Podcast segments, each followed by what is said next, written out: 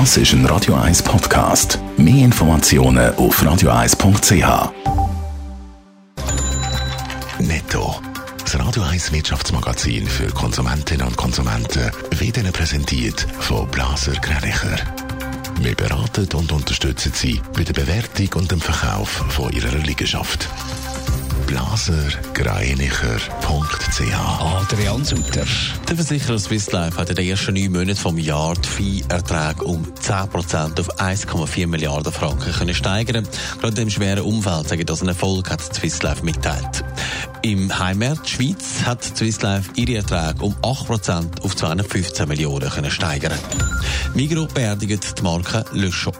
Der Internetladen wird in der konzerneigene Online-Welt integriert. Auf der Webseite von Le Shop werden die Kunden jetzt auf die Migros-Webseite umgeleitet.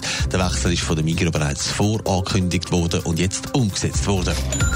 Spanische Staat will der Fluglinie Air Europa unter die Arme greifen und unterstützt sie mit fast 500 Millionen Franken.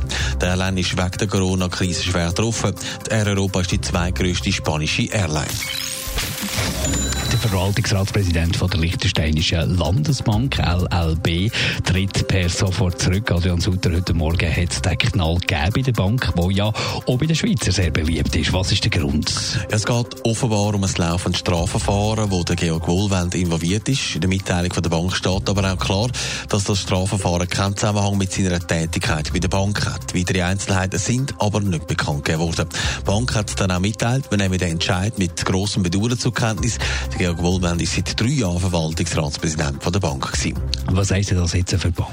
Ja, Im Moment übernimmt die Vizepräsidentin von der Bank, Gabriela Nagel-Jungos, Ruder von der Bank. Weitere Entscheidungen haben wir nicht gefällt, weil man eben jetzt auch ein bisschen überrumpelt worden ist. Auf jeden Fall haben wir klar gemacht, dass man den Rücktritt bedauert, vor allem auch darum, weil das Verfahren eben nicht ums Bankengeschäft geht. Zudem hat der Beschuldigte Georg Wohlwend klar gemacht, dass er die Vorwürfe gegen ihn zurückweise.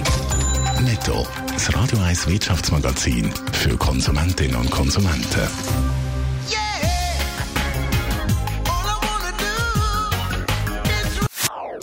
Das ist ein Radio 1 Podcast. Mehr Informationen auf radio1.ch.